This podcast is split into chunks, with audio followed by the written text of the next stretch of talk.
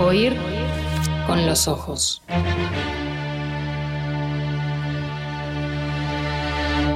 Temporada 5. Bajo los efectos de la lectura. Oír con los ojos.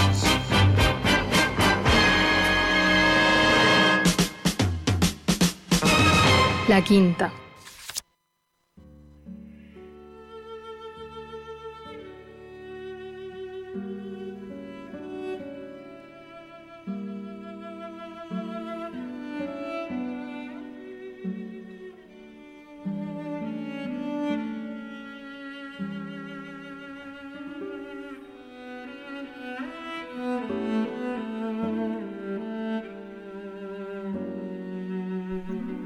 Tanto les gustó viajar por el mundo a Polo y a Analía que decidieron seguir viviendo aventuras por los cinco continentes. Acompañalos en este nuevo viaje en el que conocerán costumbres, lugares únicos en el mundo, sonidos y sabores desde Grecia hasta Kenia, desde Río de Janeiro hasta Tailandia. Pero también hablaremos de las vacunas, de la ciencia, de jugar como Maradona, de ser puntuales como un inglés y de volar alto hasta llegar al espacio. ¿Vamos?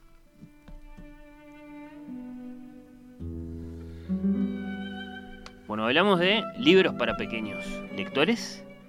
El que los invité a conocer la semana pasada, el bellísimo Estrafalarius, estaba hecho de melodías y de preguntas. De este de hoy, no menos bello, bueno, podemos decir que está hecho de viajes y de aprendizajes. Se trata de la segunda parte de Polo y Analía. ¿Se acuerdan? De Polo y Analía. Los conocimos el año pasado. Cuando hablamos de Polo y Analía viajan por el mundo. Bueno, ahora tenemos Polo y Analía de la Antártida a la Luna. Lo que significa que el autor del texto, el señor Kirichenko, ahora sí tuvo que echar mano de la imaginación, a menos que además de tener antepasados rusos, tenga también pasado de astronauta, que sepamos no, ya se lo vamos a preguntar. Acá están los creadores de Polo y Analía, el escritor Iván Kirichenko, bienvenido, gracias por estar acá. Gracias por la invitación y un placer, obviamente, Fernando. Bueno, y la ilustradora Paz Sartori, bienvenida, un gusto, en tu caso. Muchas gracias. Que no te conocíamos el año pasado, hicimos una charla diferente para celebrar el lanzamiento de la primera parte de Polo y Analía, una charla familiar, indagando ahí un poco las fuentes, las inspiraciones del primer libro. Ahora tenemos el segundo y corresponde que invitemos a la ilustradora, porque la ilustradora, como venimos diciendo ya eh, muchas veces, cada vez que hablamos de estos libros, también es la autora del libro. ¿Vos estás de acuerdo, Paz? ¿Lo reivindicás así? Bueno, creo que tenemos gran parte, sobre todo en, libros infantiles, eh, bueno, se viaja con la lectura y se viaja con, las imágenes también, en el caso de Polo y Analía, sin duda. Y bueno, sí, viajar, contar, narrar, así que sí, sí, bueno, eh, antes de hablar del, libro, un par de preguntas eh, para ustedes. Iván, ¿cómo lo estás viendo el Peñarol de la Riera? Eh, a ver, eh, estaba esperando esa pregunta. Bien, bien, bien, lo veo bien. Invita a soñar. ¿Sí? Invita a soñar, sí, sí, sí. Al principio lo miraba con escepticismo. Bueno, que sepan los oyentes que Iván es un gran peñarolense, o sea que si, si, está diciendo que invita a soñar, lo está diciendo en serio. Compartimos, por supuesto, compartimos esa, esa condición. Tenemos el fútbol en Poleanaría eh, de la Antártida a la Luna muy presente. es así, es así. Pero si pongámosle que invita a soñar, obviamente. Bueno, es mucho. Es soñar es mucho. y sí, es mucho por supuesto. Soñar es... Es muy lindo. Eh, claro, sí. Bueno, decíamos hoy este, que en esto del camino es la recompensa, lo, importante es querer seguir ¿no? deseando ser campeón, incluso mucho más allá de la importancia de ser campeón en sí. Eh, soñar ya es muchísimo. Si vos me dijeras, no, este equipo no va para nada, sería evidentemente eh, otra cosa, independientemente de logros. Exacto, después, soñar después, vemos, después vemos qué pasa. Pero soñar, sí, podemos soñar. Podemos soñar, bueno. Están haciendo las cosas serias, bien. bueno, eh, Paz, sos periodista, ¿así se conocieron con Iván? Exactamente, nos conocimos en el semanario Búsqueda, en donde Iván era editor de política y yo estaba eh, trabajando en la redacción. Em, bueno, trabajé hasta el año pasado eh, un montón de tiempo en temas de salud, ciencia, eh, ambiente y bueno, un trabajo que los dos disfrutamos muchísimo. Eh, y bueno, de ahí eh, sacamos creo que un montón de ideas, aprendizajes, viajes también de trabajo, eh, que de alguna manera inspiraron este libro. gran parte lo tiene Iván, pero en el caso de la Antártida comparto hasta un pedacito de corazoncito que me llevo dentro, porque tuve la suerte de, de haber podido viajar a la Antártida con, con, búsqueda por la Facultad de Ciencias. Eh, y bueno, cuando empezamos a armar estas historias con Iván, eh, le digo, bueno, capaz que tengo algunos, algunas cosas eh, de viajes, vivencias que te pueden servir. Y bueno, así es la, creación de Polo y Analía. Gran parte de, el 90% es de Iván, pero algunas cosas, algunos mensajes este, compartimos, intercambiamos. Y, y, bueno, es un ida y vuelta. Y en cuanto a, a esa otra faceta tuya pasaba ahí en la reacción entre investigación y dato y lectura que aparecía el, dibujito ahí? bueno, porque esa es tu otra faceta, desde luego. Sos ilustradora, sos dibujante. Sí, sí, siempre digo que, el dibujo y la ilustración, mi parte artística, es mi otro yo, pero es cierto que se combinan. Eh, bueno, mis, mis, mis, cuadernitos de, notas eh, de, este, de coberturas están llenos de garabatos. Em, tenían más eh, expositores, a veces médicos y científicos dibujados en, en mis apuntes eh, que polos y analías, eh, pero, pero sin duda que, lo considero como también como la otra cara, ¿no? El poder contar en palabras y contar en imágenes, así que me siento muy cómoda con las dos. Y, es parte de lo que hace comunicar. Eh, así que sí, traigo mucho de, lo periodístico eh, y, bueno, pero eh, esta es mi otra faceta de, plasmar en imágenes las ideas. Bueno, bueno. también antes del libro les quiero preguntar lo mismo que les pregunté a Virginia Mórtola y Eduardo Sganga el, sábado pasado, pensando en esto de qué momento este para los niños y las niñas, ¿no? ¿Cómo observan, cómo han observado y vivido, desde luego, este, este periodo de, niños y niñas sin escuela? Iván. Mm. Bueno, a ver, es difícil eh, tratar este tema con sin, caer como en lugares ya, ya comunes sobre, sobre esto y, y, es obvio que, que, la situación plantea un desafío muy grande, lo viene planteando ya desde hace mucho tiempo. Eh, muchísimo tiempo es para los adultos, eh, es, es, es, incalculable el, el, el valor que tiene ese tiempo para los niños, ¿no? Con sus con sus diferentes eh, eh, evaluación y percepción del tiempo respecto de nosotros, que más o menos podemos hacer una línea de continuidad, podemos darle un valor al tiempo, para ellos es todo. Es tremendo. ha sido un, un año, es un cambio enorme en sus vidas. Y, y, esto los ha limitado, los ha limitado muchísimo. Claro, y más, pa, ahora te escucho y pienso con lo que representa después ¿no? En retrospectiva, ese tiempo, el tiempo de la niñez. Exacto, porque si nosotros tratamos de hacer el viaje y lo tenemos presente, más allá de, los años que han transcurrido, em, uno puede recordar muchas cosas, muchas vivencias, muchas costumbres de, estos periodos, sea entre los 4 y los 5, entre los 3 y los 4, entre los 5 y los 6. Mm. Eh, se procesan cambios muy grandes. Y esto obviamente ha limitado y ha planteado un, desafío muy grande.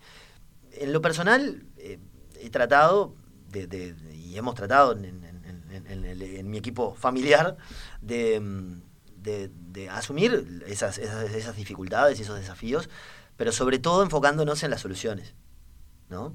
Este, realmente los problemas están, los problemas son. No, no, hay, no hay mucho para hacer sobre esa parte. ¿Qué vamos a cambiar? Sí, hay una pandemia, bárbaro. ¿Qué podemos hacer? Bueno, tratemos de llevarlo de la mejor manera posible. Tratemos de encontrar soluciones. Tratemos de reducir al mínimo posible esos, esos daños, esos riesgos, esas postergaciones. Eh, tratemos de poner donde falta. Y bueno, este, eh, probablemente también desde ahí fue que, construimos esa idea un poco loca este, del año pasado cuando, cuando arrancó la, la, pandemia y hubo como una suerte de apagón, se apagó la luz rápidamente, todo el mundo se encerró en las casas. Eh, Después del 13 de marzo. Claro, fue una cuarentena de hecho, este, y, nosotros recién habíamos sacado Pola y Analia publicado el, libro, claro, el primer libro, ¿no? Pola y Analia viajan por el mundo. Ahí aparecieron las narraciones orales en Instagram, por ejemplo. Exactamente, y ahí hablamos. ¿Te acordás, Iván? Lo íbamos a presentar, el, creo que era el 19 de marzo, el 13 de marzo vino el apagón absoluto con el primer caso, y suspendimos De hecho, suspendimos la presentación oficial que teníamos pensado, bueno, invitar obviamente nuestras familias, amigos, pero niños, actividades para niños, teníamos todo planificado y, y bueno, resulta que al cancelarlo, eh, empezamos a cancelarlo, pero ya con la propuesta de, de Iván de hacer vivos en Instagram y contar un cuento por noche. Entonces fue una cancelación, pero fue con, con una propuesta distinta. Y la verdad que nos sorprendió. Sí, nos sorprendió totalmente. Lo que queríamos era, lo, que se- lo primero que se nos ocurrió es, bueno, se van a venir noches difíciles. Sí, Se claro. van a venir noches difíciles para muchos niños y para muchos padres. Sí, no, era solo buscar una alternativa, sino también este, salir en busca de, de algo que iba a ser muy necesario. Exactamente. Sí, sí. Y entonces dijimos, bueno, a ver, hagamos esto, esto es lo que podemos aportar, lo que vamos a poder ayudar, yo qué sé. Y está, bueno, seguramente algunos padres este, le, le podremos ayudar, porque van a tener un- todo un tema en su casa de, de, ¿no? de encierro, de las complicaciones que eso conlleva. Y, y capaz que con esto les damos como un respiro, lo- ¿no? Los ayudamos, leemos algún cuento, bueno, capaz que algún nene se cuelga, le gusta la historia. eh, eh, de, de hecho, lo que estamos haciendo es una propuesta de viajar con la imaginación.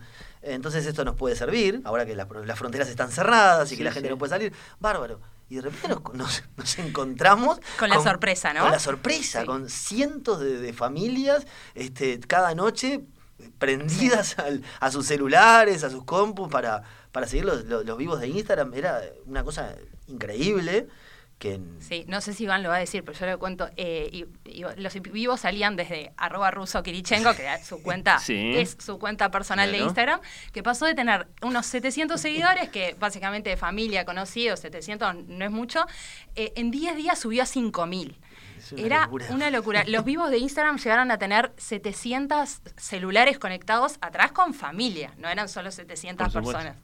Entonces, realmente nos excedió, nos excedió en, en- Sí, en sí. el buen sentido, nos sorprendió increíblemente, tanto que dentro de unos días su cuenta va a migrar a ser arroba polo y analía Exacto. y vamos a hacer un, un- un nuevo ciclo de vivos de Instagram Ah, para las vacaciones de julio con polo y analía de la Antártida a la Luna. Así que, bueno, Eso fue, es un fue- segundo viaje. fue- es un segundo viaje. Fue un impacto increíble porque empezaron, empezamos a recibir el, el- el feedback real. Uno puede imaginarse caminos y decir, bueno, eh, vamos a. eh, cuando, cuando, cuando empezamos a crear esas primeras historias, esos primeros viajes, eh, soñábamos con que eso tuviera un impacto muy positivo y muy lindo en los niños, pero eso no lo sabes hasta el momento de la realidad.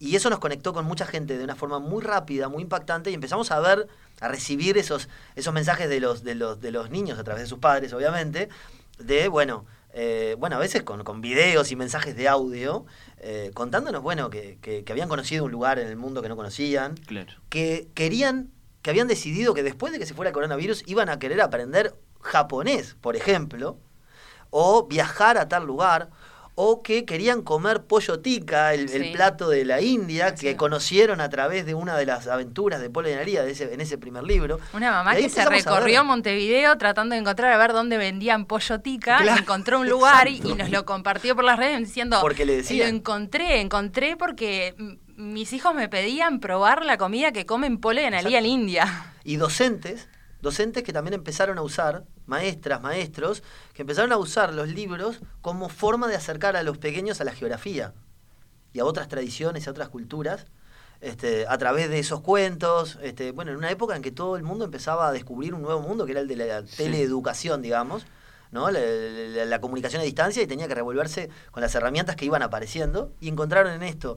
Para nosotros fue Sí, sí, misión cumplida, ¿no? Es decir, el estímulo, este, el aprendizaje, la curiosidad que despierta, toda esa movilización que ustedes describen, evidentemente una, una, una gran alegría la que les dio entonces la primera Total. parte de, de Mm. Polo y y que Analía. explica este, este, este nuevo... Exacto. Ahí está. ¿Hace cuánto que está en las librerías este Polo y Analía de la Antártida a la Luna? Hace Mediados poquito. de mayo. Está. mediados de mayo. Es, es nuevito. ¿Cómo Sí. resumen la propuesta de esta segunda parte? ¿Le habrán pensado qué hacemos? ¿Agregamos más viajes? ¿Vamos más lejos? Y tenemos muchas ideas Sí. de libros por venir. Vamos a ver sí, cómo nos va. sí. Sí, lo que podemos decir, eh, eh, exacto, es que a partir de eso como que Polo y Analía van a seguir haciendo cosas. En este nuevo libro lo que, lo que decidimos es, eh, después de, de- de darle muchas vueltas y, y plantearnos muchas ideas locas, eh, llegamos como a la conclusión de que todavía les quedaban muchos lugares por el mundo. El mundo es muy diverso, es maravilloso. Este, entonces era como que habíamos de hecho descartado algunos, eh, porque bueno, no podíamos hacer 30 viajes en un libro, entonces ta, tenían que ser 15 y elegimos 15 para el primero. Entonces dijimos, bueno, hagamos 15 más en este otro libro. Y tratemos de, de ir a más, eh, de, de- de- de- de- de- de descubrir nuevas cosas y de conectarnos con nuevas experiencias. Y ahí empezaron a generarse ese, ideas que, que están buenas porque, porque responden mucho a cosas de la realidad. Mm. Eh, además, Muy de los, además de los destinos, claro. Muy actual de- de lo Empezamos que como estamos a- pensar en cosas que, que, que, mm, que- que van a servir para siempre, pero que tienen mucha conexión actual, como el tema de las vacunas, Sí. por ejemplo. O el Hay tema- un manifiesto a favor de las vacunas. Sí, sí, sí, Bolivia, sí. Sí, digamos. ahí- Iván es muy pro de las vacunas. Sí. te- Sí, eh. Lo, lo tenía que decir él en el libro. tenía Usa que- la palabra superpoderes. Su- Superpoderes.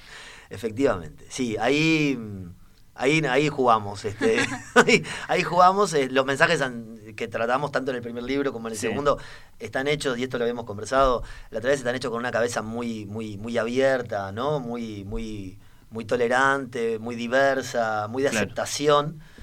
Y este, el de las vacunas, eh, fue como un espacio que nos reservamos para decir, bueno, juguemos este rol y mandemos un mensaje eh, claro, Bien. contundente y seguro, jugado, este, respecto de una posición sobre un tema que, que, ta, que lo consideramos que es clave y que además está, eh, si bien viene avanzando, tanto en Uruguay, por suerte, muy, muy rápido, como en otros lugares del mundo, bueno, eh, también tiene sus amenazas. Y entonces entendemos que, que es un mensaje No, es un tema del que hay que hablar. por eso, sí. es un tema que hay que hablar, de que hay que hablar sí. de chiquitos, que es valioso, que a los chiquitos además Que también o- obviamente se les asocia, o sea, Mm. lo asocian con una experiencia que no es no es la más grata ni la más pinchazo, agradable claro. como el pinchazo, Mm. pero, también son cosas que, los grandes eh, estamos hablando todo el tiempo también. Es que lo Sí. escuchan en la casa. Entonces es una manera de, de proponerles a los chiquitos también que ellos traten esos temas eh, desde su lugar, ¿no? Desde una literatura que es para ellos, es infantil. No es el informativo que de repente escuchan de fondo, la radio o la conversación entre adultos. Eh, entonces lo mismo lo de la ciencia. O sea, eh, la ciencia tiene un lugar en Polo y Analía eh, en varios cuentos, no solo en- en en el caso del espacio, en la Antártida, tiene, tiene su lugar porque tiene, tiene su lugar en la conversación que, que tenemos este, hoy en día entre adultos. Entonces eso también se refleja en el libro, pero, pero de una manera muy bajada a tierra. Eh, y bueno, ese es el, como el toque creo que más eh, periodístico, Sí, sí. Ahí está. que es inevitable. Manejando eh, algunos ejemplos para que el lector futuro del libro, el que lo va a ir a buscar mañana, sepa con qué se va a encontrar. Decían que habían manejado un montón de posibilidades y se quedaron con estas 15. A ver, Sí. ¿por qué, por ejemplo, alguna de ellas? ¿Por qué les gustó, por ejemplo, Kenia? Bueno, Kenia, eh, encontramos en Kenia una... eh, ti- tiene que haber dentro del, del total de historias una diversidad representativa del, del- del mundo. Sí, y un O sentido sea, de vuelta al mundo también. ¿no? Exacto, Claro, y sí, tenemos sí. que tenemos que, que ir encontrando lugares que sabemos que además son muy atractivos para, para, para, para los más chiquitos, como los lugares con muchos animales, con mucha naturaleza, lugares muy, muy locos. Eh, Kenia, el lago Nakuru, nos, nos daba esa posibilidad, es un lugar increíble, único, y, y nos permitía justamente encontrar un ámbito distinto al de, al de la pandemia actual para conectarnos con las vacunas. Que las vacunas sirvieran para brindar esos superpoderes de protección, eh, más allá de, de- de- una enfermedad en particular, sino para viajar a determinados lugares donde, donde uno puede contraer de- determinada enfermedad, eh, porque bueno, cada lugar del mundo tiene sus, sus características, sus peculiaridades, y, y las vacunas ahí les dieron, les dieron esa protección. Entonces ahí como que encontramos un, un- buen lugar para eso. Después, eh, un lugar loco como el, el- el- Mar Muerto en, en- en- en Israel, este, que también es un lugar único eh, y que, que nos permitía conectar una, una experiencia que ellos vivían con el bullying, que es, que es, que es algo tan importante y que, que es como vos decís, son temas de los que hay que hablar y está bueno ver cómo los abordamos. Y está bueno abordarlos a través de experiencias y de personajes eh, que para los niños pueden ser atractivos y que, que su mensaje puede llegar. Eh, Yo Son- elijo uno, elijo uno para Sí, destacar dale. que tal vez no tiene tanta como actualidad, digamos, el, el- el tema en sí, pero es la historia de, de Túnez, eh, que se titula Un poquito más y arranca con Basta, no puedo más. Dejemos de caminar y volvamos a la ciudad, exclamó Polo, muy cansado.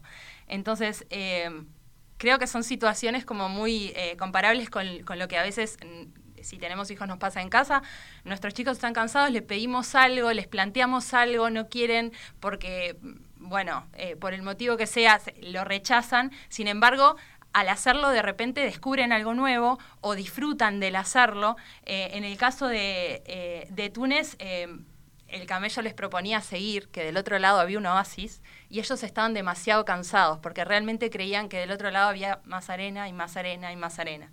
Entonces, eh, son estos ejemplos que, que hay muchos en, en Polo y Analía 1, pero este es uno de Polo y Analía 2, eh, que nos sirven eh, en la vida diaria como padres. Nosotros en casa a veces hablamos, dale, un esfuercito más, como el camello Sami, Claro, ¿no? claro. Eh, que a veces son esos juegos entre padres e hijos que nos sirven para buscarle la vuelta y para también educar y hacer más llevadero el día a día. Proponer eh, al- alguna acción, algún, al- a- alguna actividad que tenemos que hacer de, de una manera agradable y usando la imaginación. Y es como el camello Sami. Claro. Eh, entonces, eh, Pole y Analía, eh, uno tiene mucho de eso y el 2 también lo recoge. Y, y me parece que, que está bueno para los niños y para los padres también. ¿Es la primera experiencia de ustedes escribiendo libros para niños? ¿Los escriben desde su lugar, bueno, sí, de padres, de periodistas, en algún toquecito, eh, en algunos de los capítulos decía Paz? También, por supuesto, eh, desde su lugar, desde su experiencia viajando, ¿no? Sí, tal Eh, La luna seguro que no, ¿los otros? La luna no, este. ese, ese Capaz el. 1 estuvo más viajado, ¿no? Ese Eh, falta, ese falta. Este, a ver, está Berlín. Berlín es uno de los de los de estos de estos viajes que hacen Polo y Analía que tuve el, el- el privilegio de, de vivir. Bien. Eh, ahí, bueno, hay un mensaje más, más abierto, pero vinculado con, con el valor de la libertad, del hacer las cosas que uno quiere hacer, ¿no? Del sentirse bien y del, y del derribar muros, ¿no? O sea, mejor dicho, no construirlos, no hacer muros para que nos separen. No puede haber muros porque gente, ¿no? Piense diferente. Este, y, y la fiesta de derribarlos, ¿no? Y de estar bien y de estar juntos. Eh, Madrid, otro lugar maravilloso. Yo viviría en Madrid tranquilamente. Este, me sentí muy bien ahí. Y, y tiene un mensaje también como más, más, eh, más sencillo. Para mí, para, es más sencillo de, de- de ver a primer golpe. Para mí es un mensaje que tiene mucha riqueza, que es el, el encontrar el valor, la magia y el encanto en las pequeñas cosas de la vida y en los pequeños momentos. En sentarse en una mesa a, comer un plato rico de comida y descubrir esos sabores y conversar sobre ellos y escuchar música y ver gente y saludarla. Eh, Cosas, escenas de la vida de todos los días, pero que son maravillosas. Bien. Y incluso llevadas al punto tal de que si viajamos a un país que no conocemos, eso también es disfrutar ese país, es vivir ese país, es conectarse con ese país y es disfrutarlo sin necesidad de hacer determinadas cosas que se supone que son las que tenemos que hacer cuando viajamos. Este, esos Contame- son, por ejemplo, ejemplos de, no, de- de claro, viajes. sí, sí, y, y le adelantan al, al que se va a sumar después al libro, niños o padre o lo que sea, eh, algunos detalles bien, bien interesantes. Contame algo sobre la, la- la- la parte de, bueno, recibir el texto y, y empezar a, a dibujar todo esto. Algo que quieras contar sobre eso. Bueno, el, el- el proceso fue un poco diferente al, al de el primer viaje de Polo y Analía, porque esta vez Polo y Analía ya tenían cara, ¿no? Eh, el desafío del primero fue, bueno, ¿cómo, cómo se van a ver Polo y Analía? Eh, van a, ¿qué, ¿Qué aspecto físico van a tener? Porque con eso también comunicamos. Desde luego. Eh, entonces, eh, bueno, fue, fue un desafío del primero el definirnos, ¿no? En que iban a ser unos personajes eh, que van a ser niños occidentales, pero, pero sin una nacionalidad. Que, que, bueno, que iban a ser más o menos de la misma altura, muy parejos. En ese sentido hubo como, en el primero le metí mucho pienso a esa parte. Eh, esa parte en Polo y Analía 2 estaba, estaba resuelta. Y, y en cuanto a la narrativa en imágenes, eh, hubo algunas cosas que funcionaron muy bien en el primero que tomé, como por ejemplo hay un pequeño amiguito de Polo y Analía, que es un cardenal, Mm. eh, que los acompaña siempre, que no está en el texto, o sea, eso es un aporte eh, de la ilustradora. Eh, es un pequeño personaje que los niños pueden, eh, pueden encontrarlo, pero también jugar a encontrarlo en cada una de las historias. A veces está escondido, otras veces está más visible. Sé de padres que también se han eh, peleado para ver quién lo encuentra primero. Ya va a tener su protagonismo en el tercer libro o en el cuarto. No, la, idea es que venir, sea se como un, venir. un- un- un personaje siempre como ahí, en la narrativa Bien, visual. bien, Exacto. Este, y después hay algunos eh, que nos divertimos mucho haciendo. eh, en Nueva York, en Analía 1, eh, hay un montón de personajes eh, que se cruzan por la calle, Polo y Analía. Eh, uno es, eh, escuchan hablar alemán. Entonces, bueno, dibujé un, un pequeño alemancito. Eh, y bueno, acá cuando vino Berlín dije, listo, o sea, ¿qué tal si el pequeño alemán que estaba en Nueva York se encuentra de nuevo con Polo y Analía en Berlín? Y eso en realidad Iván no lo había escrito. Eh, y cuando le mando la ilustración le digo, ¿lo reconoces? Y, y bueno, ahí Iván se lo dio a leer, eh, se, lo, se lo mostró a, su hijo y me dicen, lo, lo reconoció. O sea, Sí, sí, sí. realmente. Se eh, levantó fue- de la cama. Se levantó de la cama y fue a buscar eh, el primer libro, Polo y Analia viajan por el mundo, y, le- y empezó a buscar la página. Fue derecho. Y dijo, sí, está, era eso. Sí, Sin saber. eh, sin saber, sin sin, saber. sin decirle nada. Sin saber. Se levantó y me eh, dijo, pará. Me interrumpió la, la- la- la lectura sí, del cuento. Valentín, que a él le estamos aludiendo, que en realidad estaba trabajando para el libro en ese momento. Sí, bueno, son nuestros gran- Este, grandes sí, testers, sí, ¿no? Yo no, tengo a Camila claro, y sí, Felipe sí, en sí. casa y, Sin duda. y, Bueno. este, testeo todo con ellos. Un beso para ellos también. Eh, sí, sí, claro. Bueno, Entonces hubo mucho juego de ida y vuelta que fue muy divertido. ¿discutieron si van a crecer estos niños o no? No, eso no lo discutimos todavía. Es una buena pregunta. En Eh, realidad todavía tienen tanto para ser de niños. Tienen mucho para ser de niños todavía, claro. Eh, eh, tenemos, te- ch- tenemos pensadas algunas de sus futuras aventuras Bien. que van a, van a girar por otros carriles, capaz, por otras autopistas, pero Sí, es una pregunta desde luego en el mundo de la fantasía, porque por un lado ustedes eh, sí los quieren, digamos, eh, presentar de manera tal de que acompañen las vidas de sus lectores, pero también la tentación de la fantasía es esa, es, es, es- Sí. ese- ese- es su, su peterpanismo, su, su- su Sí. ser niños para siempre. Sí, yo creo que eso todavía tiene, tiene una carta para jugar en Poligonalía y, y bueno, como decía Iván, eh, tenemos ganas de, de- de que viajen, viajen a otros lugares en otros tiempos o, o- o de otra manera. Claro. Eh, tenemos muchas ideas eh, y, y creemos que sigue siendo válido que por ahora sigan siendo chiquitos. sí, sí, sí, sí, sí, sí. Y enfrentando y lidiando con los dilemas de los chiquitos. Con esa inocencia Este, también que tienen, sí, ¿no? De sorprenderse de lo diferente. Sí, sí, sí, sí, sí. No sé, a ver, vaya uno a saber por dónde nos llevan estos dos personajes. Así como nosotros nos conectamos como, como, como padres de, de- de- de niños chicos este, con estas aventuras, capaz que en, en los años venideros tendremos, nos vamos a conectar evidentemente con otros tipos de dilemas, más vinculados con niños un poco más grandes, luego con niños adolescentes, Mm, claro. etcétera. Y bueno, y capaz que eso también nos pone en nuestras agendas de vida y en nuestras ideas nuevos problemas y nuevas formas de, de, de- de canalizarlos, de, tratarlos a través de otros, otros libros o, o de personajes o de, o, de, o de polos y analías más crecidos. Vaya uno a saber. Pero por ahora son esos los, los dilemas que estamos tratando. Nos apasionan porque lo conversamos mucho. Este, la diversidad y de los temas que se, que se presentan, los de siempre y los demás más, más de actualidad.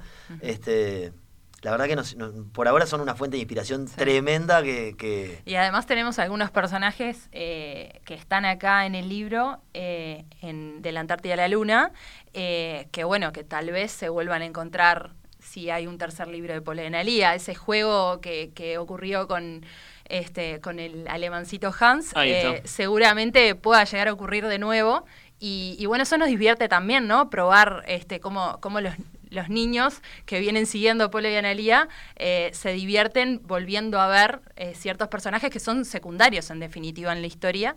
Y, y bueno, creemos que, que tienen todavía su, su carta para jugar. hacia la continuidad, desde luego, de la aventura en su conjunto. Sí, bueno, ahora hay nuevo libro, se llama Polo y Analía de la Antártida a la Luna, de Iván Kirichenko y Paz Sartori, lleva el sello de Alfaguara, a quien le tenemos que mandar un saludo en Penguin, que se haya portado muy, muy bien a con, todo el con equipo. Sí, a Clara, que A fue la Clara primera que Clara nos recibió. Clara es Clara Mengual. Claramente. Sí, Sí, nos bueno, recibió con, unos, eh, unas hojas a cuatro impresas muy caseras, la primera vez que la fuimos a ver en la sala de reuniones, Una crack. pre-COVID. Está, perfecto. Va el saludo para, para Clara sí, sí. Amengual. Sí. Clarita le dice Pipi, siempre eh, otra de nuestras amigas en, Sí, en Pipi. Penguin. Va el saludo para ella. Eh, antes de despedirlos, eh, Iván, Paz, te voy a pedir a ti una cosa que le pedimos muy atrevidamente a los ilustradores, a los dibujantes cuando nos visitan. Se lo pedimos a Eduardo Ganga el sábado pasado, se lo habíamos pedido a Seba Santana, a Sabrina Pérez en, en oportunidades anteriores, que es que le dejes eh, a oír con los ojos eh, de regalo un pequeño garabato. Ah, ¿cómo no? ¿Sí? ¿Aceptás? Sí, claro Bueno, que sí. Te voy a pasar mi ejemplar, te voy a pasar. ¿Preferís este lapicera, lápiz? Eh, lapicera está bien. Lapicera está bien, si no te dejo el lápiz también. Y mientras perfecto. Paz nos deja este regalo que muy atrevidamente, muy, muy eh, desubicadamente el programa eh, le pide, me tomo unos minutos para preguntarle a Iván, Sí. porque eh, viste, yo, yo también tengo una hija que cumplió un año, Sí. eh, unos días después, que. Milena, ¿cómo, cómo viene? O sea, ya, ya empezó a caminar. Milena ya empezó a caminar. Está. Empezó a caminar esta semana. O sea, un mes después del año, 13 meses. Exactamente, Arrancó. sí. Está, voy tomando nota. 13 Exactamente. meses. Se, Esa- se esa demoró un poquito. Se, mm, se convirtió en experta en evaluación de, de- de riesgos. Eh, ella fue, fue muy, pero muy cautelosa en cada Ah. movimiento. eh, cada vez que la alentábamos a dar esos pasos, ¿no? Que a los padres siempre nos ponen Sí, sí, ansiosos sí. ahí, de que queremos verla, ¿no? Para un poquito, dice. Claro, sí, sí, sí. Siempre pará un poquito que yo voy a mi, a mi ritmo. Cada uno tiene su ritmo. Y, y es un aprendizaje para nosotros también. ¿Y llegó un momento en que dijo, bueno, estoy. y arrancó. Y cuando arrancó, no paró. ¿Y qué hay que hacer en, en- la casa? Eh, algo que no, que no, de lo que no, yo, uno tiene el reflejo de salir a, a redondear puntas de mesa, Sí. de Sí, eso ¿qué- está bien. ¿De qué no me tengo que olvidar? ¿Sabes una cosa? que un- un- un- Una sugerencia que nos hizo, nos hizo el, el- el pediatra Sí. de, de Milena, que es, el, que es Jorge, el mismo pediatra de, de Valentín, eh, nos dijo, pónganse, siéntense en el piso y pónganse, a- vean las cosas desde el punto exacto en el que ellos las ven. Y ahí van a empezar a descubrir mucho me- con mucho más precisión cuáles son los riesgos a los que se enfrentan.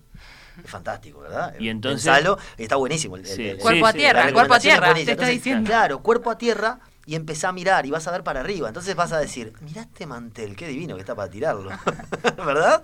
Entonces empezás a tironear y atrás del mantel, ¿qué viene? Vienen los platos, viene la- Bueno, acá tenemos un problema. ¿Y esta maceta? Esto. Yo diría, a mí me parece bien, sí, lo de, lo de redondear las puntas, sin dudas. Por supuesto, si tenés escalera, nosotros tuvimos que hacer todo Eh, un operativo. de- sí, ahí, sí, ahí- ahí sí. tenés que invertir Está. porque no te queda otra. Este, ser, ser, ser cuidadoso con eso. Pero si eso no lo mezclas con una buena actitud de, bueno, tranqui.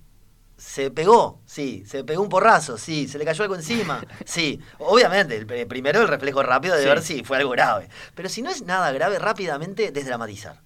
Porque los niños reciben lo que... Sí, el- eh, el susto, eh, los niños construyen, sí, con- sí. deciden cómo reaccionar ante las cosas en, en- en- en gran parte por cómo nosotros los orientamos hacia eso. Si nosotros nos ponemos como locos, histéricos, ay, qué horrible lo que le pasó. Claro. se- Voy y a- ellos, ellos te miran, viste que te, te miran, demoran tres segundos en decidir cómo van a actuar. Y si ven que para vos es un mundo increíble lo que se armó, se ponen a llorar y a gritar porque eso es lo que deben hacer. Sí, Ahora, si vos los mirás con cómo sonriendo, diciendo, bueno, un porrazo, ¿qué vamos a hacer? Así Voy la a- vida, voy a frenar Sigamos, el- siga, siga. El proceso de vaciar el apartamento en el que venía este, eh, en estos días, bueno, no, no será para tanto. Yo creo que- yo creo voy, que no voy a reponer los muebles a su lugar. etcétera. No, esas son humildes sugerencias. A ver, No, te las agradezco. también no, no, eh, eh, espero que, que, Porque que aparte sirvan. vos venís eh, un mes adelantado, me sirve, pero perfecto de referencia para, ir viendo todo como viene. Así, bueno, Bueno, me- me beso me grande. alegra Y algo, mucho. algo bien divertido, Sí. eh, bueno, que empiezan a, a pararse y a moverse más, eh, la música, empiezan a bailar. Ah, sí. Así que es, Eso es un- una linda etapa. venir. Y quiero, y quiero también decir una cosa, porque además eh, me está escuchando. eh, eh, tiene un hermano que la está ayudando mucho. A veces, a veces también la agarra y la, Sí. se le tira encima. Y bueno, mucho Hay un exceso de cariño, sí. Pero, pero tiene un hermano que la, la ha ayudado mucho también en dar esos pasos y en asumir con esa valentía el mundo. Bueno, una cosa que es sí. importante, uno hace estas sugerencias y, y parece todo, todo fantástico y todo muy lindo. Eh, una de las, de las cosas que, que te pasa con, con la, la paternidad, bueno, y la maternidad, en el caso de, de mi esposa Romina, es eh, lo primero darte un buen baño de humildad. O sea, todos los. No, no hay un único modelo, no hay un único manual No, no, para las cosas. A veces una misma fórmula funciona bien con un niño y con el otro no. Se van otros tiempos. Pero bueno. Creo, creo, creo en el valor de esos piques, digamos, ahí que, que tiré de- desde nuestra experiencia particular. Bueno, Iván Kirichenko, Paz Sartori, los creadores de Polo y Analía, muchas gracias por la visita, por la conversación. Gracias placer, a ti. Reencontramos en cualquier momento. Que así sea. Gracias.